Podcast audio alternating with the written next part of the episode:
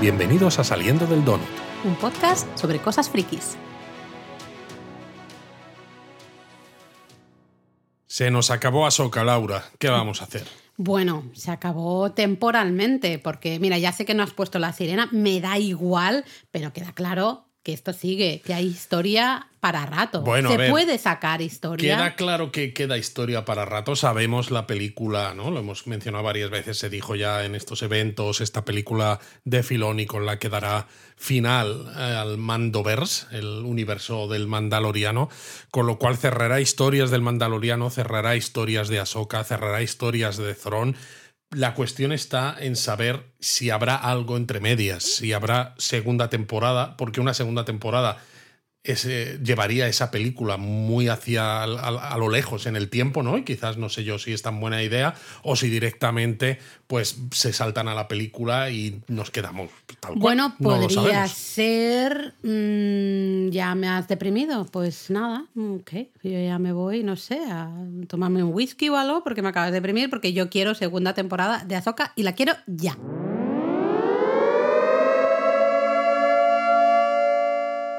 Vaya comienzo más extraño la hora que hemos tenido. Bueno, yo creo que es bastante habitual ya últimamente. ¿eh? Sí, cada vez, cada vez somos más raros. Vamos a ver un poco, ¿no? ¿Qué sacamos en claro de este episodio 8, este final de esta temporada de Ahsoka titulado El Jedi, la Bruja y el Caudillo, visto que lo han traducido en español, Sí. ¿no? The Warlord. Eh, lo que pasa que en, en español de España, al menos lo de caudillo, Ah, eh, aunque suena- es verdad que, Bueno, que es es la una pa- palabra general, Es la genérica, palabra pero adecuada, creo. Lo que pasa Sí, es que, sí. claro. Tiene nos- unas nos- connotaciones. Nos trae ahí cierta, bueno, ciertos recuerdos de la historia reciente de España, ¿no? Entonces, bueno, suena un poquito, nos suena demasiado, bueno, en fin, todos sabéis a qué nos suena. Em, ¿Qué te ha parecido este último A mí me ha encantado. episodio? Me ha gustado muchísimo, muchísimo, muchísimo. Es verdad que deja eh, un montón de cosas abiertas. Evidentemente, in- independientemente de si hay temporada 2 o no, sabemos que al menos hay película. eh, hay cosas que se van a resolver en la, película, eso está claro. Pero sí que he leído por ahí gente, ¿no? Criticar un poco, o no criticar, pero decir que si no hay segunda temporada, esta temporada de Soca se quedaría a la mitad, se quedaría inconclusa. Y yo no estoy tan de acuerdo, porque a veces creo que no necesitamos que todo, absolutamente todo, esté cerrado al 100%. A veces me gusta, yo también como espectador, poner de mi parte, poner eh, mi imaginación a funcionar y decir, pues yo creo que esto podría ser así, que esto podría ser allá, ¿no? Porque en el universo de Star Wars, además, hemos seguido la historia de la saga Skywalker, ¿no? Durante nueve películas, ¿vale? Que ahora estamos haciendo, pues, algunas cositas así sueltas, ¿no? Que si el Mandaloriano, que si Andor, pero al final realmente hay muchas historias que contar alrededor y tú te las puedes imaginar todas las que quieras y pueden ir de la manera que tú quieras, ¿no? Mientras encajen en ese, en ese marco. Y, y además creo que es importante, justamente el error, mi error, que queda aquí, ¿no? Quedó grabado aquí en el donut, de yo pensar que en el episodio 2, en el episodio 3 ya iba a salir eh, Thrawn, no, nos demuestra que la historia de esta temporada de Ahsoka era el retorno de Thrawn, todo el proceso de eh, la vuelta de Thrawn a nuestra galaxia. Y, no solo de la vuelta de Throne, sino del autoconocimiento de ciertos personajes y de cómo evolucionan, porque empiezan en un punto determinado, cada uno a su, a su bola, y acaban muy diferentes. Total, eh, lo hemos mencionado aquí, la diferencia de la soca de los primeros episodios a la soca de este último episodio es enorme y esas ahí es donde se encuentra también el título de la serie, ¿no? Eh, de Ahsoka oye, ¿cómo pasamos de esa soca que está realmente traumatizada, está realmente deprimida, no cree, o sea, cree en muchas cosas, pero a la vez no quiere, ¿no? Formar parte de eso, de la fuerza, de evidentemente. Bueno, más bien se de deja los llevar, yo creo. Yo no creo que se deje de Se llevar. deja llevar en el sentido de que como ella es Ahsoka y en principio, aunque se haya salido de la Orden Jedi, eh, ella es eh, como defensora de la luz y todo esto, pues hace ciertas cosas porque se espera de ella que las haga. Pero creo que el, camino que nos han mostrado... Yo no estoy de acuerdo que, que hace las cosas porque se espera que ella las haga. No, hace cosas porque ella cree que son las cosas buenas. O sea, se nos ve, justamente en esta serie se nos muestra a esa soca jovencita cuando está en el mundo entre mundos, que ella lo dice claramente, yo no quiero hacer esto, yo no quiero ser Jedi, no debería ser estar en una guerra matando gente, no quiero hacer esto. Por eso digo que hace cosas porque es lo que se espera de ellas, pero las hace sin mucho convencimiento, que es la soca de los primeros episodios. Y justo ahora la del final es una soca que está segura y sabe por qué hace las cosas, sabe quién es, sabe cuál es su posición. Yo no veo a Soka haciendo las cosas antes, ¿eh? La de antes, haciendo las cosas porque es lo que se espera de ella. Al contrario, ella se ha salido de la Orden Jedi y mantiene una vida, va un poco a su bola sí, va un, poco, a su bola, pero sigue, haciendo el bien, supuestamente, a pesar de todas sus dudas. Por eso digo que, está un poco como. Claro, pero porque eso es lo que le sale a ella de dentro.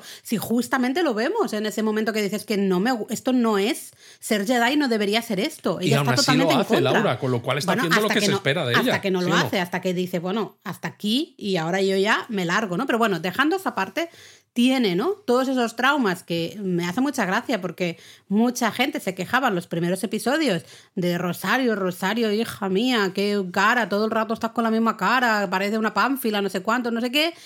Y es, eh, pues le tendríais que haber dado un poco de tiempo.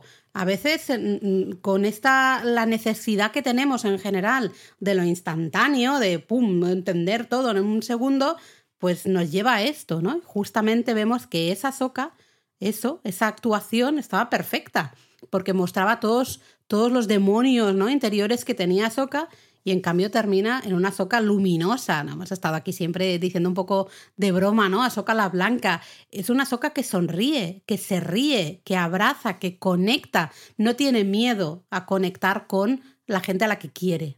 Pero es que además es eso. La historia era lo que tú has dicho, ¿no? El crecimiento personal de Ahsoka por un lado, que es la prota absoluta, y luego el retorno, la amenaza del retorno de Throne.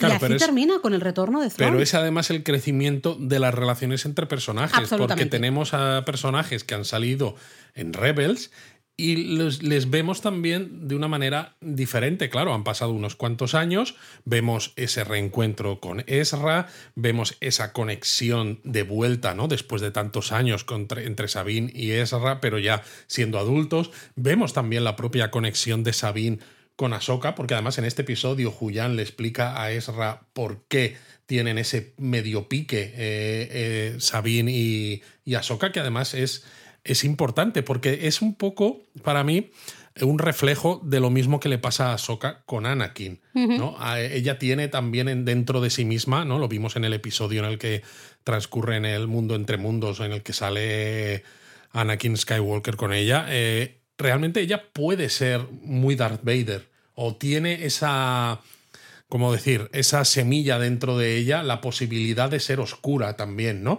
Y justo Julián le explica a Ezra que cuando pasa el asedio de Mandalor y toda la familia de Sabine muere, pues Ahsoka está preocupada de que Sabine esté entrenándose para ser Jedi por los motivos equivocados, Totalmente. porque puede ser peligrosa, porque puede ser eh, una Jedi poderosa y más además con todo ese conocimiento de armamento mandaloriano. sería Jedi mandaloriana. Es que dices, vaya tela mm. y le da miedo, ¿no? Y justo, pues en este último episodio también comprobamos mucho más claramente cómo las dos mujeres eh, conectan otra vez y dan un giro ¿no? de 180 grados a aquello que pasó en el episodio en el que estaban en Sitos, el planeta desde el que parte el ojo de Sion hacia esta otra galaxia, cuando Julián les dice no os separéis y se separan y Ahsoka queda pues en el mundo entre mundos. Eh, Sabine se marcha. Sabine se marcha prisionera de los malos en el ojo de Sion, etc. Y aquí justo es al revés. Mm. Y además también es interesante que justamente Thrawn, cuando ya al final del episodio ¿no? se, se, marcha, se consiguen y tenemos a Sabine y a Soka en la nave que no consiguen llegar, ¿no? se quedan fuera. Eh, se lo dice, ¿no? Dice, es que eres exactamente igual que tu maestro. Y yo creo que esas mismas palabras, si se las hubiese dicho al comienzo de la serie, con todo el trauma que tenía eh, Ahsoka, creo que lo hubiese afectado mucho más. Y en cambio ahora, en la Ahsoka de ahora, esas palabras, no sé si no le resbalan, no, le afectan, pero a la vez ella ve que su maestro es mucho más que el que, sería, Darth Vader. Yo creo que está orgullosa, porque ella ha hecho las paces eh, y el propio Anakin, ¿no? Ese Anakin que queda, esa versión del Anakin en, de, como espectro de la fuerza, ha hecho también las paces con su lado oscuro. Sí. Entonces ella está orgullosa porque se queda con la parte positiva Bueno, y es que es eso. de su maestro. Anakin es mucho más que el futuro, digamos, eh, Darth Vader. También es Anakin. No se puede, no se puede borrar ¿no? todo, todo lo que ha hecho Anakin como Anakin antes de convertirse en Darth Vader. Es bonito además porque tienen una conversación Sabine y, y Ahsoka en el que, bueno, pues están hablando un poco de todo lo que ha pasado. Claro, Sabine está preocupada porque por su culpa eh, Thrawn eh, vuelve. Estamos aquí saltando de... Sí, porque nada igual, es el más último bien es un poco, exacto, es un poco hablar de qué nos parece todo.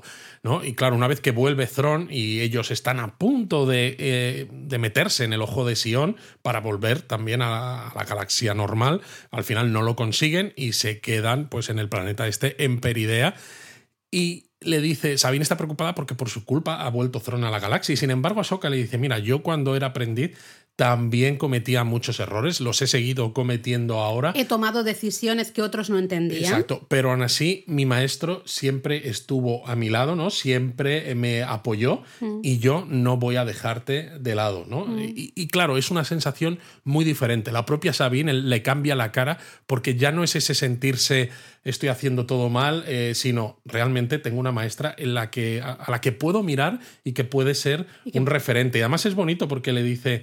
Porque Ezra sí que vuelve a la galaxia, ¿no? Infiltrado en este, en el destructor estelar Bueno, de, de un guiñazo a Rebels, porque Sí. en Rebels Ezra siempre que podía, ¡pum! eh, daba un golpe a algún trooper que había por ahí y, Se ponía y le- se, se ponía el, el casco siempre. Bueno, coleccionaba los cascos. Coleccionaba ¿no? Los hecho. cascos, exacto. Entonces, claro, es un guiñazo absoluto al Ezra de Rebels. Totalmente. Y claro, eh, Ahsoka le dice a Sabine, dice, Ezra está donde debe estar. Y nosotros, eh, nosotras, estamos donde tenemos que estar. Que también es esa, ese salto un poco de la Ahsoka que hace las cosas sin saber muy bien eh, por qué, a una Ahsoka ahora mucho más en contacto con ese, esa sensación del destino, ¿no? O esa, bueno, ese confiar en la fuerza Total. y darse cuenta de que las cosas pasan por un motivo y que no hay que preocuparse eh, en ex- excesivamente, ¿no? Sino que si ha ocurrido esto, ha sido algo bueno. Total, total. Eh, a mí me dejó un poco, yo recuerdo cuando llevamos como 40 minutos o 42 minutos de episodio, recuerdo que te dije, oye, ¿y qué pasa con Shinhati? ¿Qué pasa con, con? ¿no? Eh, esto se nos va a quedar abierto y se queda absolutamente abierto, pero si lo, ahora hablando en serio, ¿no? Yo siempre digo, necesitamos segunda temporada porque a mí me ha gustado mucho la serie y pues si hay segunda temporada estaré encantadísima. Pero es verdad que también, tal como acaba, puede acabar ahí. Y, y esa, esa historia se puede explorar en otros medios. Se puede explorar, si no queremos hacer un recast del actor, por ejemplo, se puede explorar en dibujos animados, eh, en novelas, en lo que sea, ¿no? No, y además Eh, ahora mismo lo- la única diferencia es que tienes a Thrawn, que está de vuelta en nuestra galaxia. Eh, cuando digo nuestra, digo la de Star Wars, porque se supone que la de Star Wars también es una galaxia muy lejana, ¿no? Entonces, mm, bueno. Pero la otra es más, más la otra es lejana más todavía. lejana. Entonces, Thrawn está de vuelta, que suponemos que será el germen de la primera orden, ¿no? Porque esto justo transcurre antes de las tres películas nuevas que se, que se han hecho. Pero bueno, en esas tres películas nuevas no sale Ahsoka. Entonces, el hecho de que Ahsoka, por ejemplo, Sabine y otros personajes, ¿no? No hayan aparecido, dices, pues bueno, tiene sentido que estén en un planeta, en una galaxia Ostras, pero diferente. tantos años vamos a tener ahí. No lo sé, pero me refiero que si no quieres hacer nada más, pues dices, pues ya está bien, aunque yo creo No, que... me, me refería a Valence Call, por ejemplo, que claro, tal como termina, porque esto realmente es la, casi la última imagen, ¿no? Eh, que lo tenemos ahí en las Bueno, montañas. yo creo que ahora, ahora hablamos de Bailan, ¿no? De todas maneras, porque tiene... Aquí yo creo que hay tela para contar el Pues de no lo sé, sinceramente, porque yo es un tema que tampoco mm, conozco mucho, Pero todo el tema digo, de. Mortis y eso, pero bueno, vale, pues lo hablamos ahora. No, porque lo que quiero decir con esto es que nos tienen que dar una explicación, ¿no? De por qué Thrawn, que ha vuelto, no sale luego en esas películas, ¿no? Y Yo creo que eso, no sé si en una futura segunda temporada o en esa película se resolverá, pero que el resto de los personajes estén por ahí dispersos, ¿no? Pues encajaría si no se quiere hacer esa segunda temporada o no se quiere extender mucho el tema de la película, encajaría porque dices, bueno, ya no salen en esa trilogía. Sí, ¿no? sí, por eso digo Eh, que la segunda temporada no tiene por qué No existir. tiene por qué ser. El Ni caso- siquiera con ese caso de las historias de Shinhati, pues, bueno, pues Exacto. se queda ahí con ese grupillo, o Valence Call, pues que está en las montañas eh, de- esperando que se prendan ¿no? Las, eh, Sí. el- los fuegos ahí, como en el Señor de los Anillos. Exacto, más o menos. Lo curioso de lo de Shinhati es que nos preguntábamos en el episodio anterior, cuando ella escapa después de que los soldados de asalto hayan vuelto, ¿no? porque les han dado la orden de volver, que está enfrentada a, a Ahsoka, a Sabine y a Ezra, y se va corriendo. Pero claro, decíamos, ¿A dónde vuelve? No puede volver a la fortaleza donde está Thrawn y las grandes madres porque le han traicionado. Es decir, le han demostrado que ella Ah, no es más que una mercenaria que está abandonada y que está sola. Y de hecho, vemos en este último episodio que se acerca a donde, bueno, donde están los, Los bandidos, samuráis. que son también los samuráis, efectivamente, son también nómadas. Levanta el brazo con el sable láser y lo enciende, que es una manera de decir pues aquí estoy yo y os voy a liderar.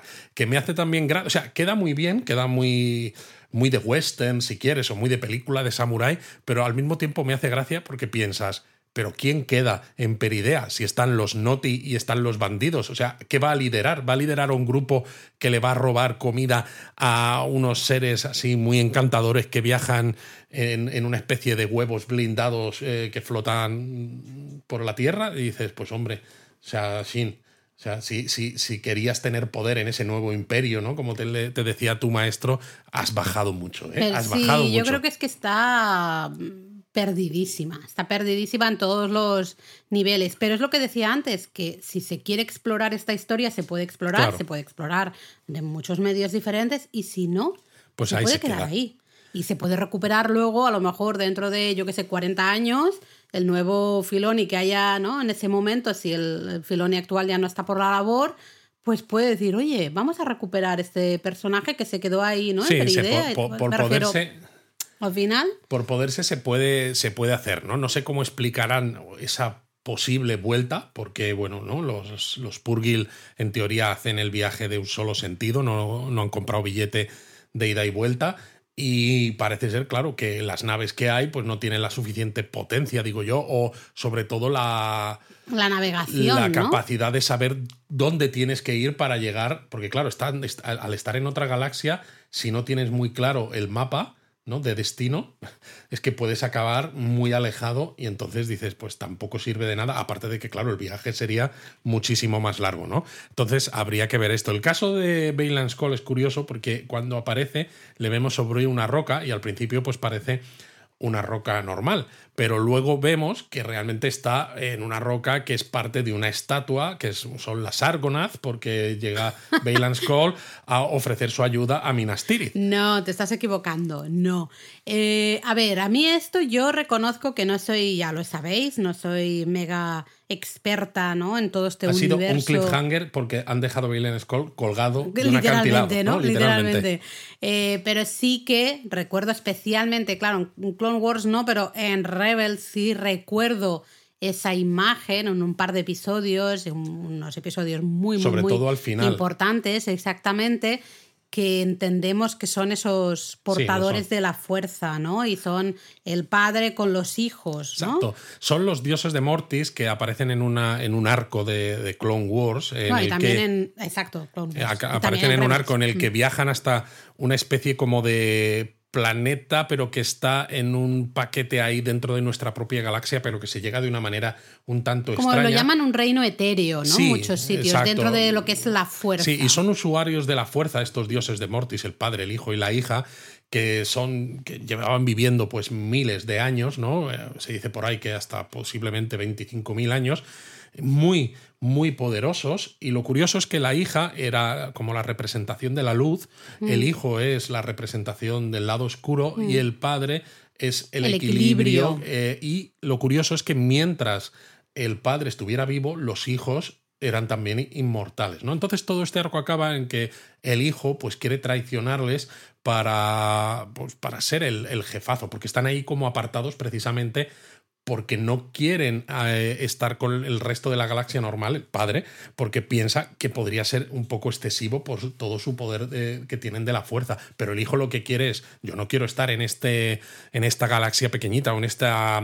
donde este ellos viven, en este Mm. espacio, y yo quiero ser el jefe de todo, ¿no? Quiero ser el líder, quiero ser el que todo el mundo me haga reverencias y esto y entonces está conspirando para ello, acaba matando a su hermana de manera eh, de una manera un poco por error, por accidente, y luego creo que es el propio padre el que se suicida para evitar que el hijo pueda eh, le pueda salir bien el plan. Y la hija eh, como antes de morir, cuando Ahsoka está muerta en The Clone Wars, como que le transfiere lo que le queda de energía vital, que es entonces cuando este bichito volador, el Morai, El- ¿no? el pajarito este, mm. Pues eh, se queda como asociado a Ahsoka constantemente. que es ese pájaro que vemos también al final de este último episodio de Ahsoka, con lo cual es una manera de si tú conoces, evidentemente para el, el- el espectador que no ha visto The Clone Wars, que no ha visto Rebels, que no es súper aficionado ¿no? a todo lo, todo, todas las historias que hay alrededor de Star Wars, pues dirá, hay un pajarito, esto significa algo, no tengo, Bueno, no está tengo idea claro de que qué. significa algo porque tal como muestra en la escena justo al final cómo Ahsoka mira al pájaro Los y se medio segundos sonríe. que hay de cámara ahí. Justo. No, ahí esto sabes, no es regalado. Ahí sabes que algo hay, ¿no? Y como que aunque no lo conozcas te incita A buscar. a buscar y decir. ¿qué, qué hay detrás de todo esto, ¿no? Que es, es lo chulo. Pero se puede entender el episodio y se puede disfrutar sin saberlo. Con lo cual, yo creo que se nos también, eh, fíjate, ¿no? Sin nada, porque es eh, eh, Call, ¿no? De- Llevamos muchas, muchos donos diciendo, tenemos más o menos claro su plan que él quiere romper, ¿no? Con ese círculo vicioso de Jedi, Sith, bueno, malo, etcétera, eh, pero no sabemos exactamente cómo lo quiere hacer. Aquí parece claro que como quiere hacer es básicamente eh, cortando de raíz, cargándose la fuerza. Bueno, eh, es que claro. A mí, ¿cómo- me- a mí yo al menos es como me ha dado la sensación de que El él va caso es que justamente ahí. la escena esta nos muestra a Bailan Skull en la mano, ¿no? En el brazo Hmm. de la de una pues eso, una como una árgona del Señor de los Anillos, una escultura gigante en la roca, esculpida en el propio en, el- En la propia en la roca, propia en los montaña, sí. que es la del padre y al lado se ve la del hijo y justo hay como un valle por el que pasa un río y al otro lado estaría la de la hija, pero está cortada por la cabeza, que para mí es como decir que como la fuerza vital de la hija está en cierto modo en Ahsoka, ¿no? Pues no está esa escultura porque no está ahí la hija, ¿no? Sino, entonces eh, es un poco extraño. Hay quien dice también eh, que sale que habla de la figura de Abeloth, que es como a ver, dentro de toda esta mitología de, lo, de los dioses de Mortis y demás, Abeloth era una mujer humana, que era mortal,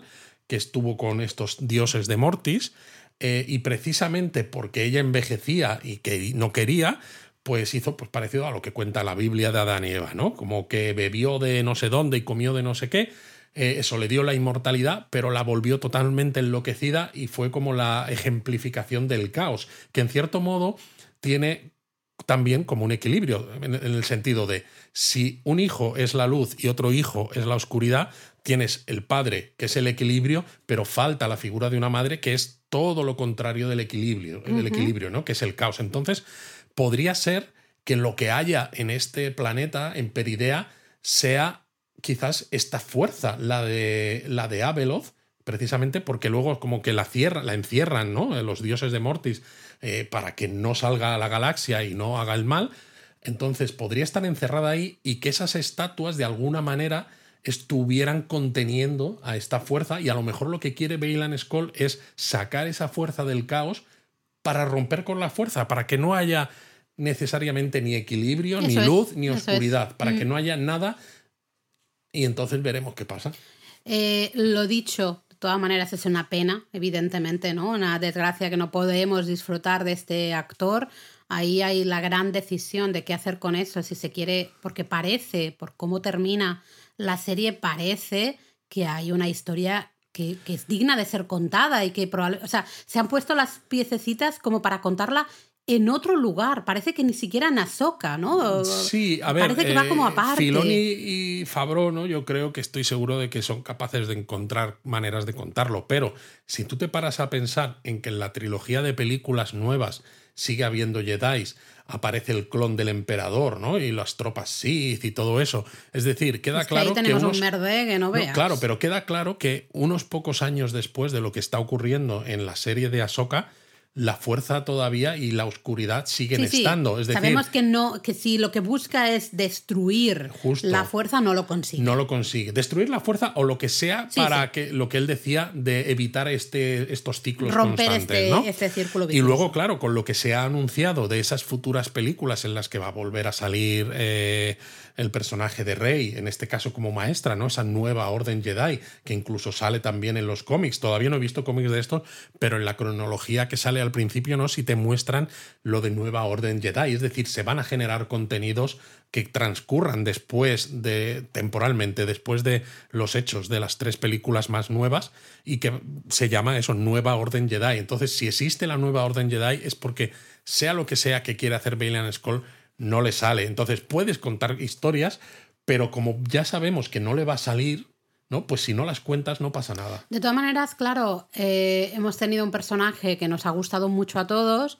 Hay una gran parte de responsabilidad que nos haya gustado mucho el propio actor. Hombre, claro. Eh, y es un problemón ahora mismo, o sea, dejando aparte la desgracia que es que haya fallecido, pero también es un problemón porque dices, si quiero explorar más esta historia, necesito un nuevo actor.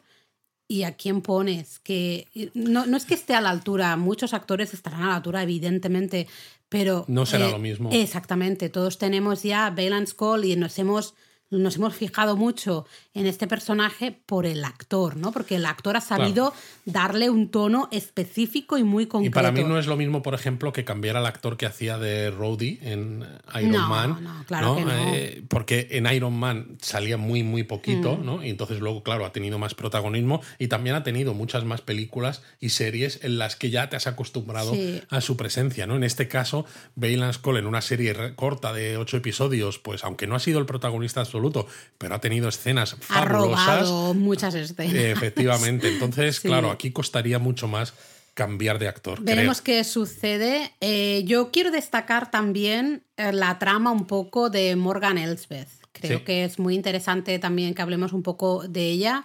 Eh, aquí sí que se pone punto y final, ¿no? Vemos que es, eh, ¿cómo se llama? ¿Cuál es el verbo? Entra a formar parte de, el- es una hermana de la noche, ¿no? Se convierte Bueno, en en una teoría hermana se de la supone noche. que ya lo era, pero claro. Pero le dan la- el poder de, de las... de la oscuridad. Bueno, de los shadows, ¿no? claro, le de dicen, las, tinieblas. Sí. ¿no? O sea, exacto, porque Y que con le la ponen un ayuda que ya ha maquillaje prestado- terrible, que digo, exacto, hombre, con por la ayuda que favor. ya les ha dado, ¿no? Pues las brujas estas, las grandes madres, le tocan la cara y entonces se le pone toda la piel de color cetrino así oscuro como ellas, con estas marcas, los ojos totalmente negros y le dan una espada, que Mm. es eh, la espada de Talsin, creo que llaman, Sí. que claro, eh, al principio cuando se la dan parece una espada normal, cuando ella la agarra empieza a salir como fuego que dices, bueno, esto también es muy bíblico, ¿no? Lo de la espada flamígera, aunque normalmente la espada flamígera la lleva, ¿no? El, el arcángel. Bueno, no solo que, que son bíblico, las huestes ¿eh? del... En las el budismo del- también Sí, es, también, ¿no? también. Así que- Lo curioso de esto es que al principio yo recuerdo la primera película de Star Wars, ¿no? Eh, cuando sale Obi-Wan enseñándole el sable láser de Anakin a Luke, ¿no? Tú ves el sable láser y dices, oh, qué maravilla, ¿no? Esto corta cualquier cosa y demás. Y claro, a medida que han ido saliendo películas y series, Obvio. se han ido inventando Obvio. otras armas que son capaces de parar el filo de un sable láser, porque es que si no, claro, tendrías que sacar más Jedi o tendrías Sí, que no sacar. hay, porque y al no hay. Es un poco la problemática de, de Capitana Marvel, ¿no? Si es un, uno súper poderoso, al final No, es ya que no, no hay solo historia. eso, si has porque... contado que existe la Orden 66 y que solo quedan unos pocos Jedi por ahí sueltos, dices, no puedo tener muchas espadas láser por ahí. Bueno, eso danzando, también, ¿no? pero si no, si, si es súper poderosa, Claro. van a ganar siempre. Entonces te inventas que si las armas estas de ciertos soldados de asalto, como en el despertar de la fuerza, o las que llevan los, eh, los guardias estos de Snow que van de rojo, que también son capaces de parar los sables láser. Y claro, cuando tú ves en este episodio a Morgan con esa espada y que salen como fueguecito, como llamas de Ya la, del sabes filo, lo que va a dices, pasar. ya sabes que va a luchar probablemente contra Soka y De hecho, la empuñadura es muy parecida Muy a la parecida. empuñadura de, de un sable láser. ¿eh? totalmente. Se ve que es de la misma familia, digamos. sí, ¿no? debe ser eso. Eh, es muy curioso porque hay un momento en que Thrawn realmente le pide, sin decírselo directamente, pero le pide el gran sacrificio que es te tienes que quedar aquí, no te vienes con Porque necesitamos tiempo para irnos, porque claro,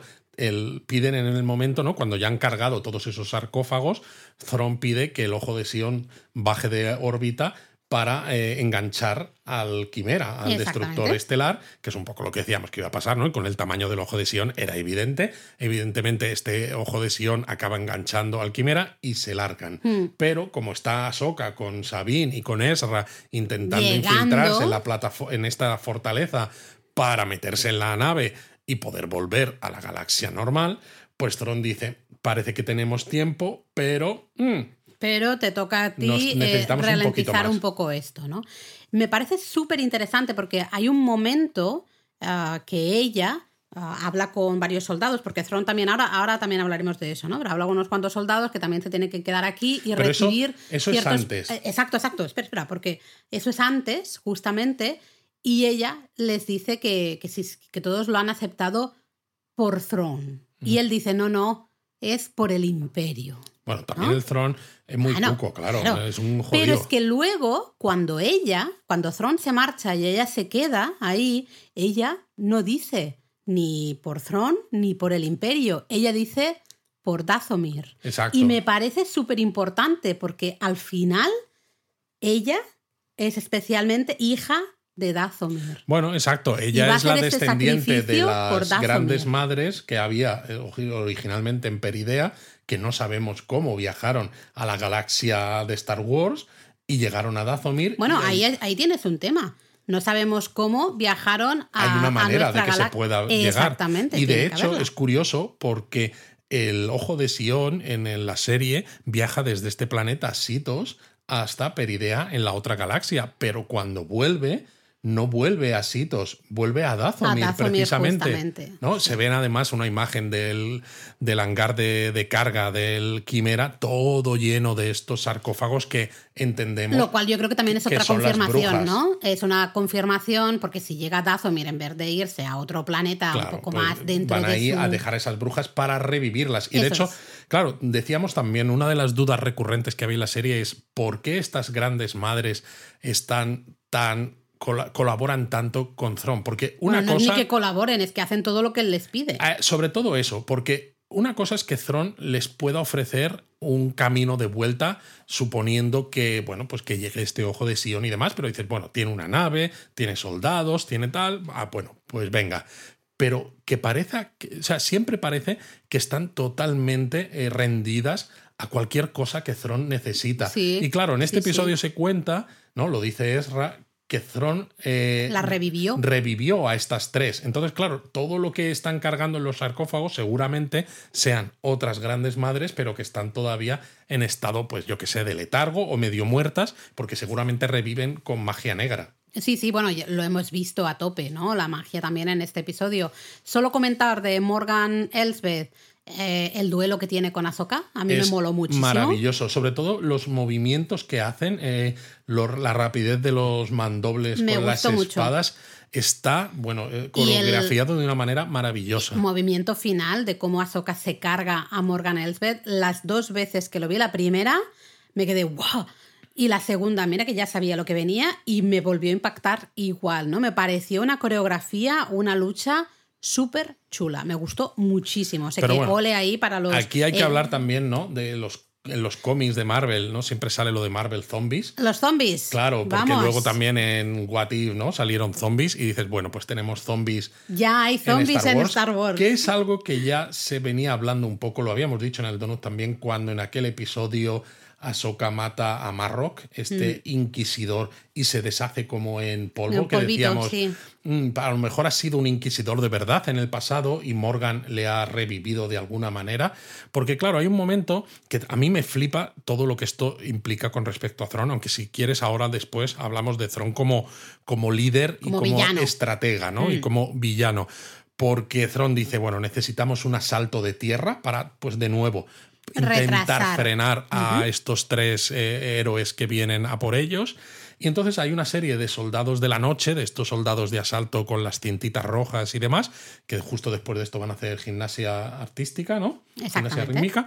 Eh, ya Creo que ya, ya, muy bien. Aquí la gimnasia a tope. Perfecto. Y claro, es cuando dice Morgan esto, estos han sido los voluntarios, pero hacen como una especie de ceremonia, bueno, eso lo hacen después, pero lo curioso es que Morgan les dice, gracias a las grandes madres eh, no tenéis que temer a los Jedi, eh, o, no tenéis que temer la derrota. Y dices tú, qué raro es esto, ¿no? Porque no sé si es lo que le dices a alguien para convencerle de que vaya a una muerte casi segura, porque por mucho que sean unos cuantos, dices, hombre, que son Jedi con sus sables láser y esto y lo otro, pero dices, ¿qué pasa? Y claro, cuando entran, eh, están llegando con estos bicharracos que son como caballos, con estas caras raras, Ahsoka, eh, Ezra y Sabine, el destructor estelar empieza a disparar, ¿no? Pero ellos consiguen abrir la puerta de la fortaleza, se meten ahí como pueden y aparecen los soldados de asalto esa coreografía también, ¿no? De esa lucha que tienen en esa primera sala de la fortaleza los tres héroes con el grupo de soldados. Y cuando además. Me parece fabulosa. Ahsoka, hay un momento que le dice a Sabine, Sabine, blasters, ¿no? Porque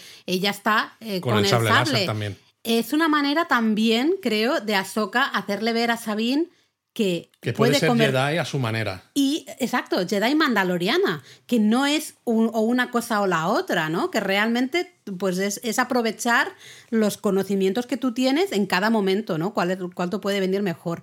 La escena en que, claro, ah, consiguen, ¿no? Que vaya tres, vaya pedazo tres. Se los cargan a todos. Se los cargan a todos. Eh, y entonces, bueno, se van, ¿no? Quieren ir subiendo por eh, esos eh, caminos hacia la zona de arriba donde está la nave de Thron. Y claro, es entonces cuando vemos arriba del todo a las tres grandes madres estas haciendo, unos cánticos y sale como una especie de... Recitando sus cosas. Una energía así rara de color azul y dices, ay, ay, ay, y de repente ¿no? ves a todos esos soldados de asalto tirados en el suelo que se les iluminan los ojos con ese mismo color azul, se les mueve como los brazos, pues como los... Muy zombie, muy zombie esta escena, todo el momento en que van cerrando las puertas, ¿no? Ahí dándoles con el, con el sable láser para cerrarlas, para ganar tiempo, ¿no? El trío calavera, que puedan ir subiendo hasta llegar hasta arriba, me pareció brutal, a mí me gustó mucho. Eh, hay una sensación de de prisa, de tensión, de madre mía, porque de además tensión porque les disparas y, se levantan. Exactamente. Y no, les pasa nada. Entonces no puedo, ¿qué puedo hacer? Solo puedo huir y claro, solo puedo huir y poner hacia arriba, que llega un momento en el que ya no hay nada más y poner barreras que son también temporales porque los propios soldados de asalto pues tienen sus granadas y sus bombas y destruyen esas puertas, ¿no? Entonces les frena un poco, pero no lo suficiente. Eh, esa escena me encantó, la verdad, me gustó muchísimo. Eh, pero es eso, grandes nervios. ¿no? Es curioso luego porque, claro, cuando luego llegan a una sala más arriba es cuando se encuentran con Morgan, que ya tiene esta espada, y entonces Ahsoka les dice a Sabine y a Ezra que ellos vayan a intentar evitar que Zoron se vaya, que ella se encarga de Morgan. ¿no? Entonces tenemos como. Porque, claro, recordad que Ahsoka ya había luchado contra Morgan en, el Mandaloriano, ¿no? ¿Había sido? Sí, pero ella era simplemente como una gestora del planeta de Corvus y demás, ¿no? Ya tienen historia, Efectivamente. Entonces Ahsoka se queda con ella, que es cuando hay la primera parte de este duelo entre ellas dos. Y tanto Sabine como Ezra siguen subiendo para llegar hasta la zona donde, bueno, desde donde conectaba eh, la parte de la fortaleza con el destructor estelar. Y claro, allí se encuentran a dos soldados que son de estilo Death Troopers, estos que salieron por primera vez en Rogue One, que iban todo de negro, que iban con el director Krennic, hmm. con Talos, ¿no? Hmm. pero en este caso haciendo de malo. Y, claro, eran, son muy badass, son muy fuertes y muy de todo, pero lo curioso es que aunque Sabine y Ezra tienen sus sables láser y parece que les dan golpes, no se inmutan estos Death Troopers, porque hay un momento además en el que Sabine como que le rompe el casco un poco a uno de ellos y se ve por debajo la parte de la boca y es casi una boca de, un monstruo, ¿no? Con unos dientes más afilados. Es eso, es alguien, e, esos dos soldados ya están reanimados en cierto modo, ¿no? Pero están muertos y los han reanimado ¿eh? y por eso aguantan cualquier cosa que les hagan, ¿no? Vamos, que la única manera de cagártelos es cortarle la cabeza. Bueno, Meterle el sable láser dentro del cerebro, como hace Sabine, o cortarle la cabeza, como hace es una escenaza es una escenaza brutal. Porque tiene este soldado a Sabine agarrada del cuello, ¿no?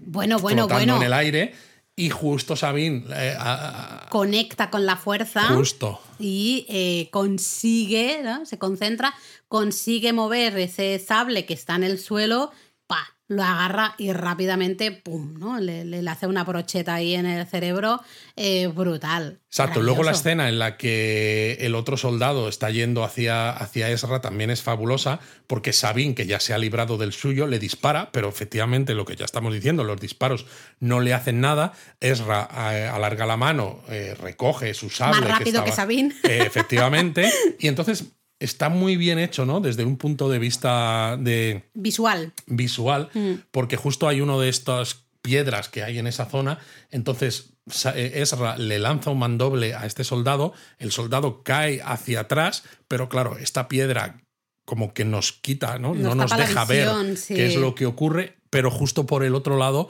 sale rodando la cabeza. Entonces no ves exactamente el mandoble, pero evidentemente ya sabes lo que ha pasado y está muy bien rodado. Otra escena que me gusta mucho es justamente después, vemos ¿no? que esa quimera eh, se está yendo y, y Sabine le dice a Ezra, podemos hacer este salto, ¿no? Yo, tú, tú empiezas a saltar, yo luego te doy con la fuerza, te empujo y, Para y ya está, y luego tú me pillas a mí.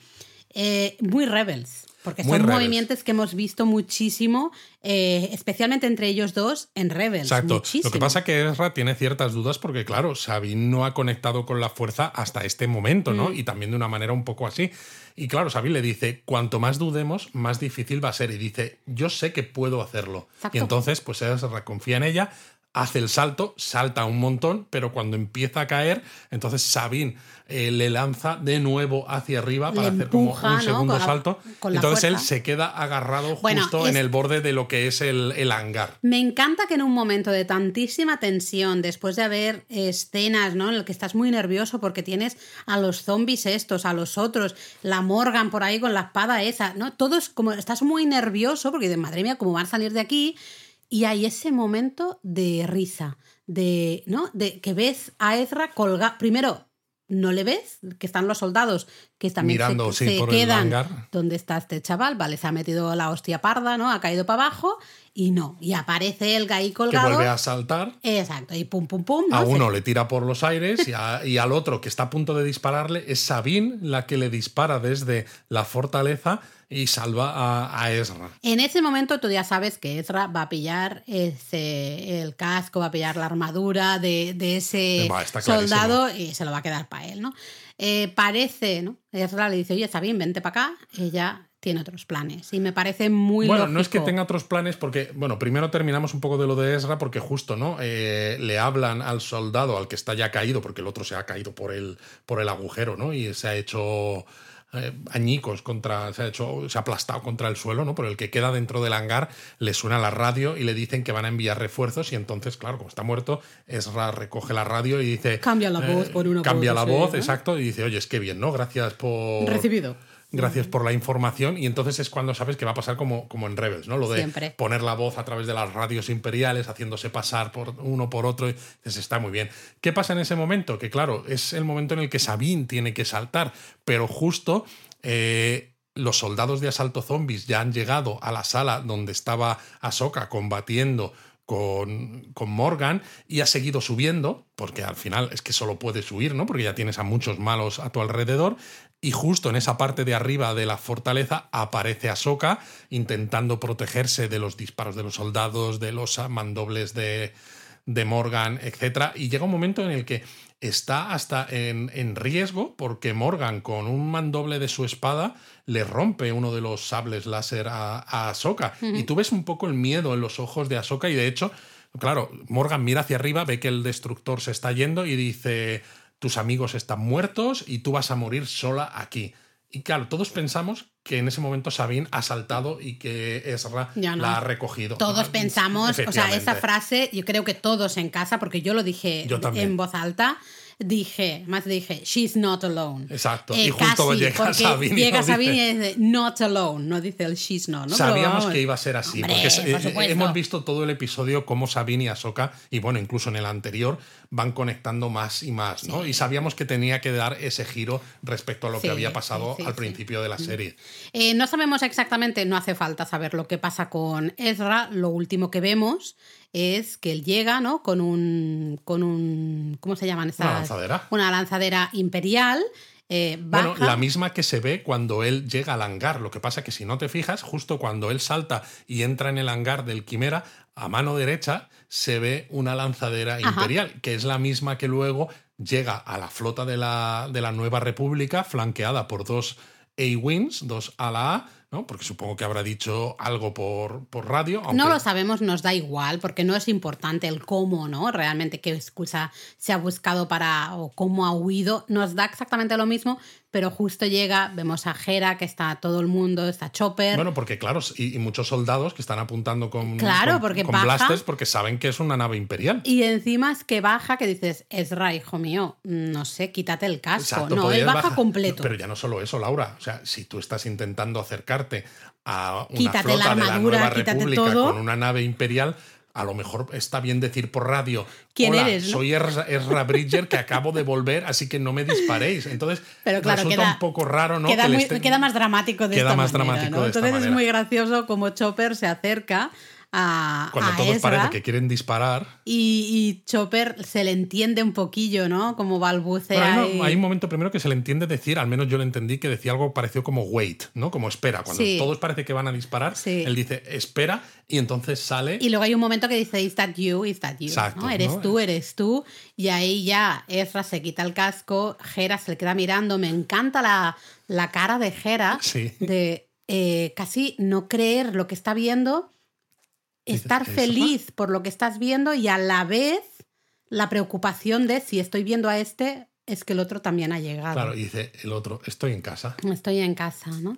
Eh, Es- es- bonito. es- Me, me faltó, me faltaron dos cosas en esta escena. Lo siento, lo tengo que decir. Por un lado me faltó Seb Sí. o en al- verle. Le hemos visto en el Mandaloriano. Pero yo creo que es por lo que te decía, por tema de Vale. gasto también en, en efectos Pero no sé, especiales. me ha faltado quizá un poquito, algo más, porque ¿no? Todo. Eh, y me faltó un abrazo de Hera y, y Ezra aquí. Entiendo que, claro, han pasado años y ella está en shock absoluto. Total. Y creo que está muy preocupada también. De, es que estoy muy contenta que estoy viendo a este, pero primero, ¿dónde está Sabine? Porque Sabine se ha ido a buscar a este y en Exacto, cambio está viniendo él solo. ¿Qué ha pasado ahí? Y si este está aquí es porque el otro ¿Y también qué ha pasa llegado, con ¿no? el señor azul? Que hay que hablar ahora del señor azul. No, déjame comentar una No. cosa de Ezra, perdona, solo una cosita. La escena muy bonita de Ezra con Huyang montando el sable láser. ah, sí, Eh, que por fin, qué bonito, se habla de Kanan. otra vez. Otra vez, pero poco más porque encima Huyang dice, ah, sí, yo le enseñé a él a hacer, no, le ayudé a él a hacer su sable láser. a Luego está el guiño este, láser. ¿no? De, oh, este, este elemento es demasiado estrecho, ¿no? Es un poco lo que se decía siempre en las series de Sí, yo animadas. no me de, había "Oh, es que enterado, los sables pero- de luz son muy estrechos en las series animadas, ¿no? Pues justo hace el comentario Ezra un poco para como guiño a Pero es los bonito fans. que Huyang Y no solo eh, eso, porque le da. a Kanan, Total, ¿no? Y le da un elemento que dice: Este elemento eh, era también para Kanan, lo guardé para dos, él. exactamente, Claro. hice dos. Uno lo usó él para su eh, sable láser, guardé el otro por si acaso lo Lo necesitaba en algún momento.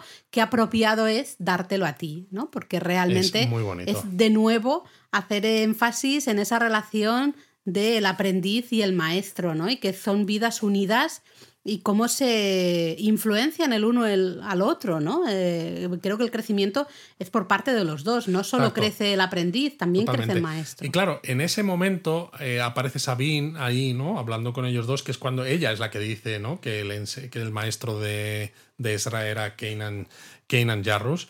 Eh, pero claro, cuando dice, cuando ve Huyang que Ezra hace el sable, dice, oh, eres un buen aprendiz. Y luego, claro, cuando se gira, cuando se gira Ezra, Sabine ya no está, ¿no? Le ha hecho un Batman, ¿no? De esto que cuando te giras eh, ya, ya no está ahí. Que en ese momento Sabine todavía está como cabreada porque siente que no es digna, que no es lo bastante buena. No sé si Aprendí. es que no es digna, pero sí se siente frustrada, quizá, Claro, ¿no? Y pero hasta, justo en y ese hasta momento- avergonzada de, de ciertas cosas quizá que ha hecho. Pero justo es en ese pensando momento que no se la entiende, claro. cuando tiene la conversación con Ahsoka, ¿no? donde ella le dice que ya va a estar a su lado y demás, y dices, jo, pues qué bien, ¿no? Y ahí empieza a cambiarle un poco la situación y yo creo que gracias a eso, a ese cambio es como, por, eh, como puede luego Sabine conectar, Conectar con, con la, la fuerza, fuerza, ¿no? Porque se, se quita se quita un peso, un peso de encima. Absolutamente. Con lo cual, fíjate si es importante la figura de un maestro, ¿no? De hecho, en esa conversación le dice a Soka, has estado entrenando, y ella dice, lo he intentado, y luego se, se, calla y dice, lo he hecho, lo he hecho, ¿no? Esto también es un guiño a todo lo que decía Yoda, ¿no? De no lo intentes, ¿no? Hazlo, o no lo hagas. Sí. Y dice, he estado mejorando mi manejo del sable láser, y ella le dice, manejar el sable láser no es lo importante para un Jedi. Te voy a contar un secreto, ¿no? No, Ser claro. Jedi no es igual a sable láser. ¿no? ¿no? Es confiar en la fuerza Sí, y demás, sí, ¿no? Y sí, ca- sí. cambia, cambia Esta todo. Soka Zen nos encanta, ¿eh? Pero es eso, y muestra que ser maestro es también, no es solamente enseñarte a pelear, no es solamente enseñarte a, sino enseñarte a estar en la vida. Creo que eh, los dos personajes femeninos, tanto Ahsoka como Sabine, han tenido un crecimiento Mucho. absoluto en esta serie. No tiene nada que ver. La Sabine de comienzos de la serie No. a la Sabine, esta final que ya justo, ¿no? Ha conectado con la fuerza y ya no es, oh, voy a dar saltitos porque por fin he conectado. No, es, es una evolución eh, interior, ¿no? Natural. Eh, las dos actrices Mm. Es. me parece que están súper bien y son muy carismáticas, las dos, y, y por eso tengo ganas de una segunda temporada, Hombre, porque quiero claro, seguir claro. viendo, aunque claro, si están, si se quedan ahí en Peridea, que sinceramente ¿Qué este planeta contar, no? tiene mucho, que no o sea, tiene mucho, es bastante aburrido como planeta, ¿qué quieres que te diga? Bueno, pues luchar contra los bandidos de Shinhati. Sí, pero vamos, se los Uh, cargan en cero coma, también te lo digo. No Sí. sé. mm, no sé por dónde va a ir esto, si es que va a ir a alguna parte o ya nos vamos a ir a las películas, no tengo ni idea. ¿Querías hablar para terminar de Throne? Sí, Thron, me gusta mucho. En este episodio ha vuelto a demostrar que es una persona, que es un malo muy malo y muy bueno.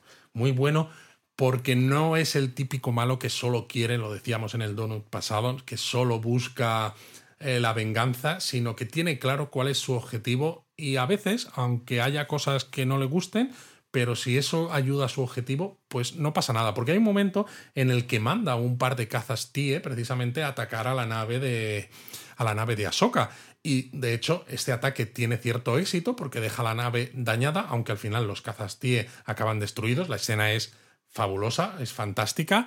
Y de hecho, cuando se entera Thron, dice: Bueno, es, una, es un resultado aceptable, ¿no? Y con esto ya es casi imposible que, Mm. Que puedan lleguen. detenernos. Y aún así dice: Necesitamos un Por asalto. si acaso, porque como Un asalto de tierra, ¿no? Para volver a poner más barreras, porque sé que se van a acercar. Y de hecho, no voy a errar pensando que, que soy tan superior a ellos Exacto. que no hace falta. Exacto, que no tenga- menosprecia a sus Eso es. enemigos, ¿no? Que es algo muy típico a veces, eh, muy, De los un malos. tropo muy típico de los malos de Sí. películas. Y de hecho, tiene esa conversación precisamente con, con Morgan, ¿no? Mm. Cuando ella le dice, ¿qué pueden hacer? No sé qué. Y dice, pues precisamente los Jedi me han demostrado que aunque parezcan perdidos, son capaces de hacer cosas. Y dices, uno de ellos solo consiguió, pues, Ezra, ¿no? Al final de Rebels, llevarme a otra galaxia y quitarme de en medio, ¿no? Entonces es consciente de que no puede menospreciar a sus Hmm. enemigos y menos a esos enemigos si lo que quiere es tener éxito.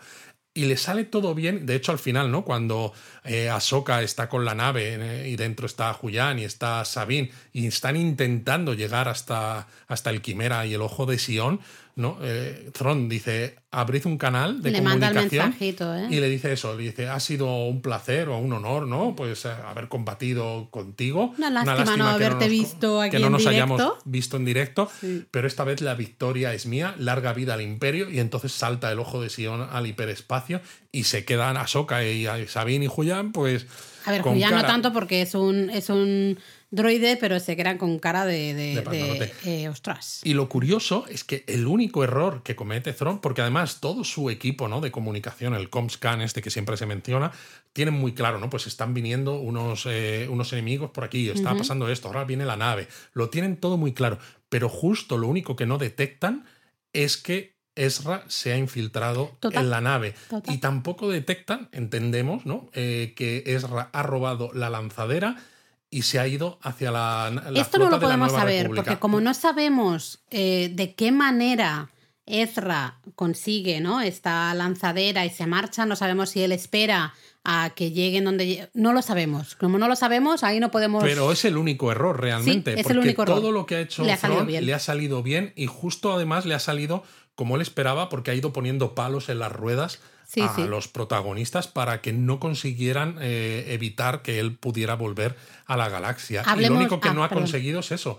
No ha conseguido evitar que Ezra siguiera vivo, ¿no? Porque él quería matarlo, pues no.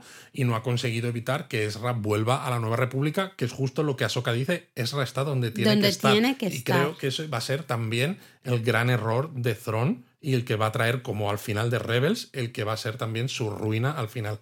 Veremos, hablemos nada, un minuto del final final del episodio con ese Anakin eh, como fantasmita sonriendo al Bueno, ver sí. en qué mujer maravillosa se ha convertido su aprendiz, que Pero es Ahsoka. Es interesante esa Pero luego escena. el cómo Sabine siente algo, nota antes, que hay algo. antes ¿eh? de eso, sí, Sí. porque se acerca Sabine a hablar con, con Ahsoka, están mirando como al, al horizonte y Sabine se queda con cara de estoy sintiendo He algo. notado dice, algo. No, nada. Y entonces Sabine se vuelve y es Ahsoka, ¿no? Que vemos que pone como una sonrisilla, como y dices, ¿qué estará mirando, no? Y cuando la cámara luego cambia de, de bueno, encuadre, se abre el encuadre, sí. Claro, pero cambia porque en lugar de mostrarnos el horizonte, ¿no? Desde la perspectiva de Ahsoka y Sabine, nos muestra eh, la escena al revés, ¿no? Mm. Que vemos el campamento de los Noti, donde están Ahsoka y Sabine, y a medida que se va alejando la cámara, empezamos a ver un poco un brazo, luego una cabeza, ¿no? De un fantasma de la fuerza, y es efectivamente otra vez Hayden Christensen. Y me gusta la cara que tiene, esa sonrisa. De nuevo, de, yo creo que es eso, ¿no? De orgullo. Para mí es de orgullo. de, fíjate en que, porque yo conocí a Ahsoka cuando era muy jovencita y ahora fíjate en la mujer en la que se ha convertido en realmente una mujer en equilibrio. Totalmente. Justamente, que lo del Es equilibrio. ¿no? Ese Este tema es... muy bonito. Ostras, me encantó, me encantó. Y ahí sí que es ponerle un lacito un poco a, a esta historia, ¿no? De la relación de Ahsoka con Anakin, con su maestro y todo el trauma, todo lo que esto supone. Eh, yo- ahí sí que yo se le pone un punto y final. Totalmente. Yo lo vuelvo a decir, ¿no? Por todas las veces que critiqué a Hayden Christensen como, como Anakin en el pasado, ¿no? Y, pero ya lo he ido diciendo en los donuts, pero bueno, ya que este es el último donut sobre Ahsoka, es, eh, por favor, qué maravilla. Quiero más Hayden Christensen como Anakin Skywalker con Ahsoka y eh, dirigido de esta manera, ¿no? Y con una historia de esta forma, porque entre los dos, las miradas, el, no sé, todo funciona Da de un una poco de rabia, queremos más queremos de más. este Anakin. Sí, me da Eh, muchísima ostras, rabia. da un poco de rabia que no se aprovechara el momento en su momento, eh, porque realmente ahí hay una historia súper potente. A ver, señores de Disney, que sé que nos estáis escuchando. Bueno, veas. Donut. Bueno, hay que decirlo por si acaso. Por favor, hagan alguna serie con Anakin. No sé, cuéntenos un Claro, poco pero más. es muy complicado también porque al final los años pasan, el actor evidentemente no es un chavalito. Eh, oye, está casi quizá mejor ahora que, Sí. que cuando era un chavalito, ¿eh? pero dejando esa parte... Bueno, igual es que tú te has hecho mayor, Laura. de eso Y a ti también, porque para mí también han pasado los años. Claro, a ti te gustan ahora los señores, no Claro, evidentemente. Por supuestísimo, no tengo ningún problema en reconocerlo, eso faltaría. Eh, pero claro, entiendo que es complicado, ¿no? Todo el tema técnico también y, y demás. Pero me ha gustado mucho y creo que es ponerle ahí el lacito final a esta relación y a esta historia. Sobre eh, todo porque además la música bonita. que acompaña en ese momento maravillosa. es muy esperanzadora. Y claro, dices, ¿cómo puede ser una música esperanzadora cuando Thrawn ha vuelto a la galaxia, cuando nos estás mostrando el campamento con Sabine y Ahsoka en un planeta, en otra galaxia, que no se sabe cómo van a volver, pero te deja como en paz, Sí. te deja tranquilo Sí. a pesar de todo eso, A ¿no? pesar de lo que se viene. a pesar de lo que se viene. Y de que eso realmente me encanta. todo ha ido mal. Todo ha ido mal, Lo por único eso. que ha, ha salido bien es que Ezra está en nuestra galaxia, pero ha habido un cambio de posiciones. Totalmente. Eh, tenemos ahora no uno, a dos, más Huyan, tres, eh, ahí perdidos en esta otra galaxia. O sea, ha salido mal. Thrawn ha vuelto, ha vuelto y encima ha vuelto con todo ese cargamento, suponemos, de brujas, ¿no? Historia, magia negra de esta. Eh, todo ha salido mal. Y en cambio, estoy totalmente de acuerdo contigo que la música te hace hasta sonreír. Como la soca que también se sonríe un poquito al final, tú estás igual, tú también te sonríes y luego dices, ¿qué coño me estoy sonriendo? Si esto es- ha, sido un desastre absoluto. Em, entonces, a mí me ha gustado mucho la serie, ya por terminar. Eh, Pero la es- música, hay que hablar de la música. La música me ha parecido espectacular. De hecho, me la he puesto ya lo, lo que hay en Spotify, que todavía no está completo. Eh, me la he puesto bastante para trabajar estos últimos días. La Ahí- música, el, el tema del final, cuando salen las letras al final y salen estas, eh, estas imágenes de conexiones entre planetas, entre sistemas estelares y esto, ¿no? Con esas runas que son cosas como que vienen de el Star Wars Jedi Fallen Order, ¿no? El juego este. Ya esa música es muy buena, pero justo en estos dos últimos episodios y especialmente en este último, ya desde el principio, esta música tan, ¿cómo decirlo? tan siniestra casi, ¿no? Al principio La del, del final comienzo es, impresionante. La del duelo entre Morgan y Ahsoka es También. brutal porque tiene unos toques como de western, de la misma manera que en el Mandaloriano, a veces en la música encuentras ¿no? toques de western. eh, Bueno, es que el título, ¿no? Suena un poco a el bueno, el feo y el malo. Totalmente. ¿eh? Pero igual aquí, yo destaco especialmente eh, esas tres piezas: la del comienzo, la del duelo de, con Morgan y Ahsoka y la del final. Parecen impresionantes. Bueno, pero aparte de la del final, la del final de Ahsoka cuando está Sí. viendo el fantasma de Anakin sí, sí, y luego el tema Y de luego las letras. las letras, eso o sea, este episodio tiene una música maravillosa. Brutal, Yo os recomiendo que la escuchéis detenidamente porque Kevin Kainer creo que ha hecho un trabajo fabuloso. Excepcional. Sí, sí, sí, sí. Creo que es una, no sé, Ahsoka, una buena mm, aportación al universo Star Wars. Total. Si hay segunda temporada, genial. Me produce muchas dudas porque es lo que hemos dicho. Mm, ¿Qué historia vas a contar de es- de- del trío, el nuevo trío Calavera? Ahora es, es eh, Ahsoka, Sabine y Huyan con los Sí. Noti, mm, los samuráis con Shinhati, el otro ahí haciendo senderismo por las montañas ¿no? de, de Peridea. No sé si hay historia ahí para contar realmente. No sé, o sea, historia hay, pero la localización, digamos, Exacto, no que nos tenga da que ver con el resto del universo Star Wars, ¿no? Eh, tendrás que inventar algo. Así que bueno, veremos, veremos si hay segunda temporada, si se exploran ciertas rutas, ¿no? Ciertas historias en esa película de Filoni, qué sucede, si hay mención, no sé, yo qué sé. Sí, Ah, a ver, veremos. Vamos a ver. Yo solo tengo que decir, ¿no? Como parte negativo, que a veces se nota mucho el volumen este. Eh, mira, Hay una escena, por ejemplo, estoy de acuerdo cuando, contigo cuando y, y me, me- me duele decir esto. Cuando pero- manda a los cazas tie, que está eh, antes justo de que los cazatíes Oh, esa, salgan. esa escena que es muy guapa. sí, a ¿eh? ver, es muy guapa por el sonido de los cazas tie, porque ese sonido los tie ahí, claro, cada es muy al lado. característico, ¿no? Ostras. Pero hay un momento, ¿no? En el que se ve a Thrawn que está esperando a que las brujas estas hagan su ceremonia con Morgan para convertir a Morgan en otra bruja como ellas.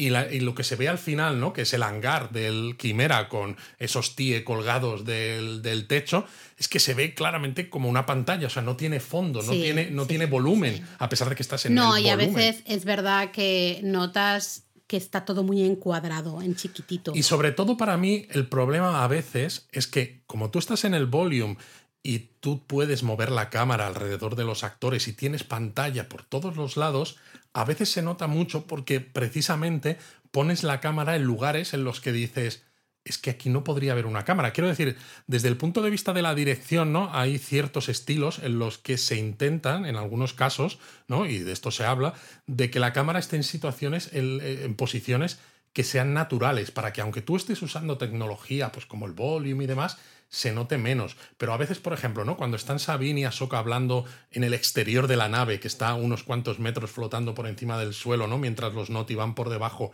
la cámara a veces tiene tantos giros que te, te hace darte cuenta de que estás como en una plataforma circular, ¿no? Mm. Entonces, claro, se nota más quizás que, que estás en ese volume. Y es verdad que algo que, que sí mencionábamos mucho en los donuts de Andor el año pasado eh, es justamente que había poco volume, eh, se usaron muchas localizaciones reales y se notaba mucho, ¿no? A ver, Decíamos, es que hay algo especial en los sets y lo, o sea, localizaciones reales, lugares reales, que no solo sea una pantalla.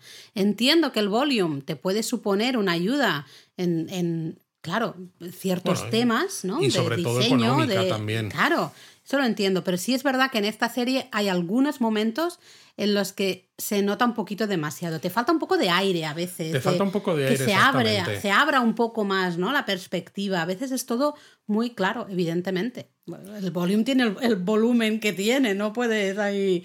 eh, Entonces queda todo a veces un poco demasiado encajonado y dices, me falta aire, quiero ver un poco más, ¿no? Eh, entonces estoy de acuerdo que se hubiese agradecido algo un poco más, entre comillas, real o que nos diera un poco más de sensación de realidad. En algunas escenas es verdad que se ve muy, muy el volumen. Estoy totalmente de acuerdo. Pero bueno, nos ha gustado mucho la serie. A mí me ha gustado mucho. Tengo ganas de volver a verla del pero tirón. volver a verla del tirón, exacto. Sí, mira que muchos episodios los hemos visto solo una vez, otros los hemos visto dos, hacia el final, pero pocos realmente. Entonces tengo ganas de volver a verla del tirón de disfrutar también una vez ya sabes, porque también es verdad que como yo iba pensando, bueno, ya va a salir Throne, ya va a salir Throne y cada episodio era, pues no ha salido Throne, pues no ha salido, pues no, pues no, ¿no? Y al final sí que sale, pero como que tardó mucho para mí, ¿no? En, en lo que yo esperaba a que saliera, claro, siempre vas como a remolque, ¿no? De la historia. Ahora, como ya sabes todo lo que pasa. Bueno, y cuando ya sabes todo lo que pasa, eh, te puedes fijar en, detalles, claro, ¿no? Porque sabes lo que va a venir después y dices, mira, esto está relacionado con algo que sale tres episodios más adelante. Tengo ganas. Bueno, siguiente donut Loki. Loki. Porque eh, sí, esto. Eso sí, no sé cuánto lo vamos a grabar porque tú te vas de, sí, de estoy de fin de semana, por ahí. Con lo cual, pues Loki bueno, veremos. El lunes, el martes, ya veremos cuándo podemos. Lo que pasa es que Loki, ojo, que son solo seis episodios. Es muy corto. Y es posible que vuelvan a ser cortos, no tanto como como Ahsoka, porque este último episodio eran 49 minutos, que dices, bueno, da para contar un poquito más. A mí me da miedo que los de Loki sean de media, hora. Y Vamos a ver, vamos a ver, porque la primera temporada me gustó mucho y especialmente cuando la volvimos a ver me gustó bastante. Exacto, ahora se dice, ¿no? Que la segunda temporada va a tratar un poco de las consecuencias de los hechos que ocurren en la primera temporada, que es seguir avanzando en la historia y eso siempre, siempre nos gusta. Tema multiverso. Bueno, pues veremos qué pasa. Os, queremos 3000.